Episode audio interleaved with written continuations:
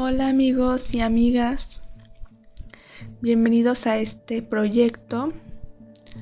Quise hacer este podcast de opinión política súper personal porque creo que a veces Facebook y Twitter no son suficientes para expresar una opinión, sino que es necesaria darla de viva voz.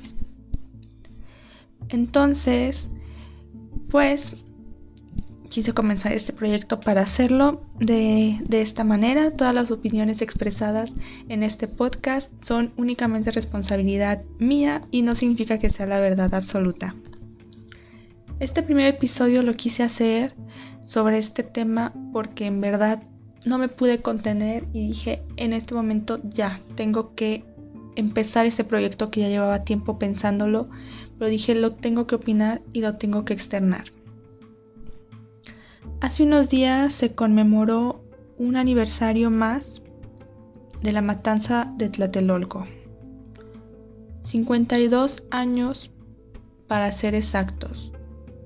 Y me parece que las cosas siguen igual o siguen peor. Seguimos teniendo una clase política a la que no le importa qué tiene que hacer para seguir llevando a fin sus intereses.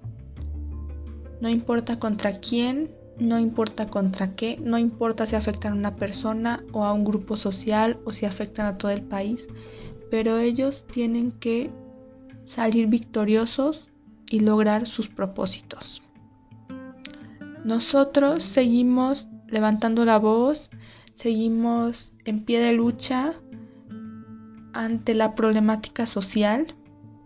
Y digo nosotros como feministas, como los ambientalistas, como los normalistas, como todas aquellas personas que ven una problemática y que alzan la voz en espera de ser escuchados o en espera de justicia. Y en 52 años las cosas no han cambiado, sigue habiendo manifestaciones, sigue habiendo represiones policíacas, pero este año 2020 y en los años anteriores se ha sumado una persona más para beneficiar a la clase política, un aliado de la clase política. Y son estos ciudadanos que cuando ven que hay una manifestación es como el fuego y que ellos prefieren echarle tierra para que se baje y se extinga. Prefieren taparse los ojos, prefieren taparse los oídos, prefieren cambiarle la televisión con tal de no saber que en este país hay homicidios, feminicidios, desapariciones forzadas.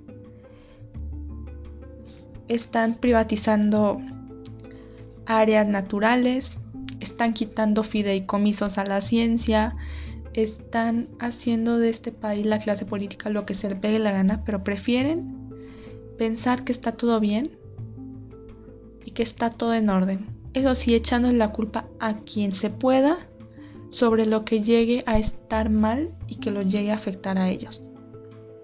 Porque así somos, nos encanta siempre buscar a una persona culpable de las cosas y no darnos cuenta de que nosotros también estamos teniendo esas actitudes de esas personas a las que les echamos la culpa.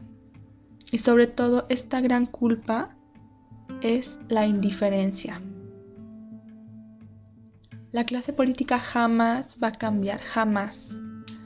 Pero lo que sí podemos cambiar es en ver hasta dónde les vamos a permitir que hagan sus cosas. Y en esto me refiero a qué tanto nos vamos a callar para que ellos sigan haciendo las cosas que ayuden a sus intereses mientras ignoran los nuestros. Y aún así se quedan de brazos cruzados, critican al gobierno en ciertas cosas y critican a las personas que alzamos la voz por otras cosas. Y sobre todo, por justificar cuáles son las formas correctas, entre comillas, de alzar la voz, diciendo que si rayas un monumento estás terminando con nuestra cultura, y esto es real. Yo vi comentarios en Facebook sobre la intervención del cuadro de Francisco y Madero diciendo están terminando con la cultura. Perdón, pero si tu cultura, que es milenaria la cultura mexicana, que data desde nuestros antepasados, antes de la colonización y antes de que existieran las guerras de independencia y la guerra de revolución, nuestra cultura no la vas a resumir en un cuadro, no la vas a resumir en un monumento y no la vas a resumir jamás en algo material, jamás. Lo que sí me queda claro es que de historia conocemos muy poco. Si a ti te resume que estás que están dañando la historia por rayar un cuadro o rayar un monumento, lo siento, pero no entendimos la historia. La pasamos tal cual como que te dicen apréndete la tabla del 2 de memoria sin entender de que 2 veces 2 te va a dar 4, 2 veces 3 te va a dar 6. Sin entender realmente, sin analizar realmente cómo es que ocurrieron las cosas. ¿Cómo puedes decir que pobrecitos monumentos están afectando la historia cuando eran, cuando eran movimientos sociales finalmente en busca de un fin, que es lo mismo que se está haciendo en la actualidad. El fin era liberarnos de la corona española. Ese fue el fin, independientemente de que se diga que Miguel Hidalgo en realidad buscaba beneficios para su clase y no para todos no para todas las clases que existían en ese entonces en México, que finalmente fue lo que lo que se logró. Pero no entendemos que ellos también se levantaron en armas, que ellos también desafiaron al gobierno actual, que ellos también convocaron gente, que ellos también destruyeron. Eso es algo que no comprendemos. Entonces, en pleno 2020 nos dicen que no es correcto y que no está bien. Y eso da muchísimo coraje porque sabemos que la vida de una mujer es invaluable. No puedes comparar el daño que se haga con un monumento contra 11 mujeres muertas todos y cada uno de los días que pasan en este país no se puede comparar, ni debe compararse. Entonces, regresando al tema de la matanza de Tlatelolco, todos vemos como un superenemigo a Gustavo Díaz Ordaz. Lo vemos como el mismo demonio, lo, vimos, lo vemos como la misma, una persona fría, una persona sin sentimientos, sin corazón,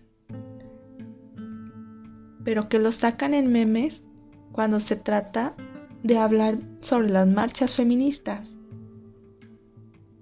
Ponen las marchas y ponen un meme de Díaz Ordaz diciendo que si él estuviera en el 2020 ya hubiera terminado con nosotras.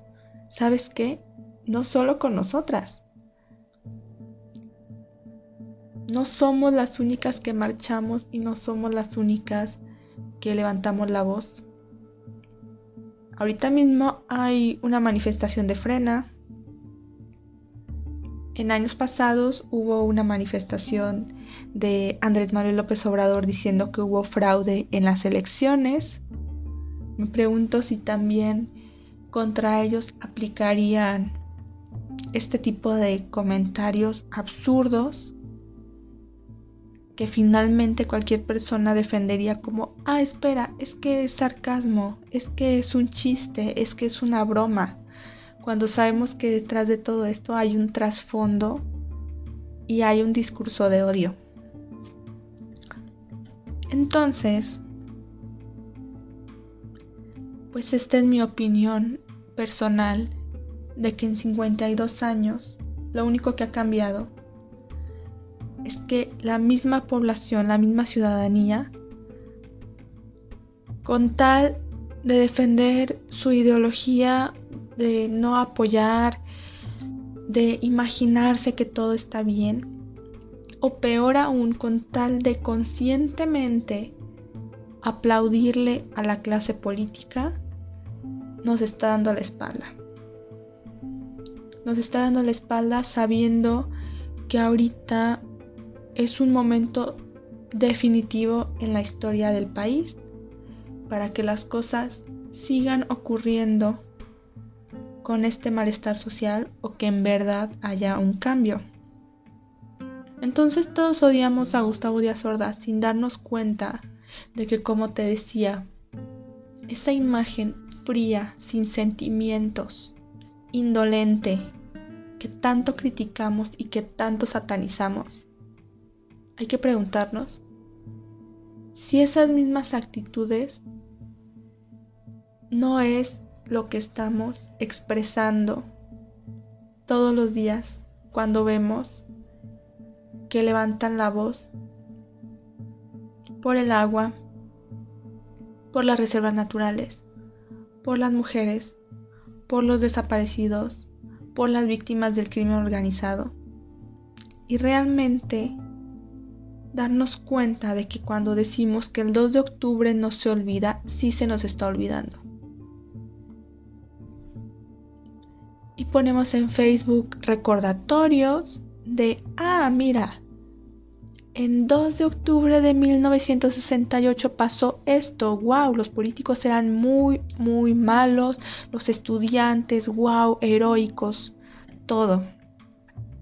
los otros 364 días decimos que mejor se pongan a trabajar,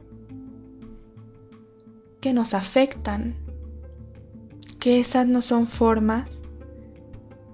Y te voy a decir algo, una pequeña experiencia es que hace unos días vi una opinión sobre la matanza de Tlatelolco, digo, perdón, la matanza de Ayotzinapa y me dolió hasta el alma, me dolió terriblemente. Y me dolió porque cuando esto ocurrió, yo era parte de esas personas que te comento. Yo decía, ah, ok, sí, pues sí, desaparecieron 43 estudiantes, pero con tus manifestaciones no lo vas a, no vas a lograr que, que haya justicia de un día para otro, no vas a lograr mejorar las investigaciones, mejor pónganse a trabajar porque nos están afectando, o sea, nos están quitando clases porque yo estaba en la carrera, están suspendiéndonos clases, qué tal que yo sí quería, a mí sí me interesaban las clases, o sea, realmente es una hipocresía gigantesca conmemorar el 2 de octubre cuando ahorita tenemos mismos malestares sociales y nos hacemos como seres superiores a los que no nos toca, a los que no nos importa y lo hacemos a un lado. Entonces yo en ese entonces fui muy indiferente y realmente lo lamento, realmente lo lamento. Entonces, yo estando en ese papel en que digo, no, no, a mí no me interesa, no investigo, no conozco, no analizo, no lo pienso, no me doy cuenta de que muchos de los estudiantes de Ayotzinapa eran el futuro de sus familias. Después de generaciones de trabajo, generaciones en los que ninguno de ellos pudo estudiar, ellos ven la esperanza en un hijo o en un nieto de que sea maestro y cambie una comunidad. Eso no lo vemos las personas que somos indiferentes y que nos hacemos a un lado en las causas sociales. Y yo eso apenas lo acabo de analizar. Apenas cuando me curé de esta indiferencia horrible, lo analicé y me dolió y me dolió muchísimo por ellos, por sus familias y me dolió haber sido muy indiferente. Pero esta indiferencia, pues lamentablemente no es mía nada más, hay miles de millones de personas siendo indiferentes ante las causas sociales de la actualidad, pero que siguen conmemorando el 2 de octubre, como si eso cambiara un poco el México que estamos viviendo en este 2020. Y no es así. Realmente necesitamos dar un cambio y un análisis completo de qué es lo que está pasando en nuestro país en la actualidad y cuáles son las formas en que nosotros podemos ayudar. No te voy a decir que te pares y que te manifiestes. No te voy a decir si eres mujer que ya entres al movimiento feminista. Pero sí te voy a pedir que analices todo lo que pasa, que te preguntes por qué, por qué están ocurriendo las cosas, que te informes que compartas las noticias, que compartas los carteles que puedas de personas desaparecidas, que compartan, que compartas las noticias al respecto y que analices pues realmente lo que la clase política están haciendo, lo que al respecto está haciendo nuestro presidente, nuestro gobernador y nuestro alcalde y que tratemos de no polarizar. El que el PAN esté mal no significa que Morena esté bien. El que Morena esté bien no significa que el PRI está mal. O sea, realmente hay que analizar lo que cada uno de estos actores políticos está haciendo bien y está haciendo mal. Y ser realmente críticos. Críticos con ellos y críticos con nosotros mismos sobre todo. Entonces, terminando esto, pues te quiero dejar nada más la reflexión sobre si tanto nos quejamos de la represión y de Gustavo Díaz Ordaz, nos cuestionemos si no hay un Gustavo Díaz Ordaz dentro de nosotros cada que sabemos una problemática social y no hacemos ni siquiera por googlear e informarnos al respecto. Con esto termino este episodio. Espero no haberlos revuelto mucho. Es la primera vez que hago esto. Y pues los veo en la próxima oportunidad. Cuídense mucho y nos vemos.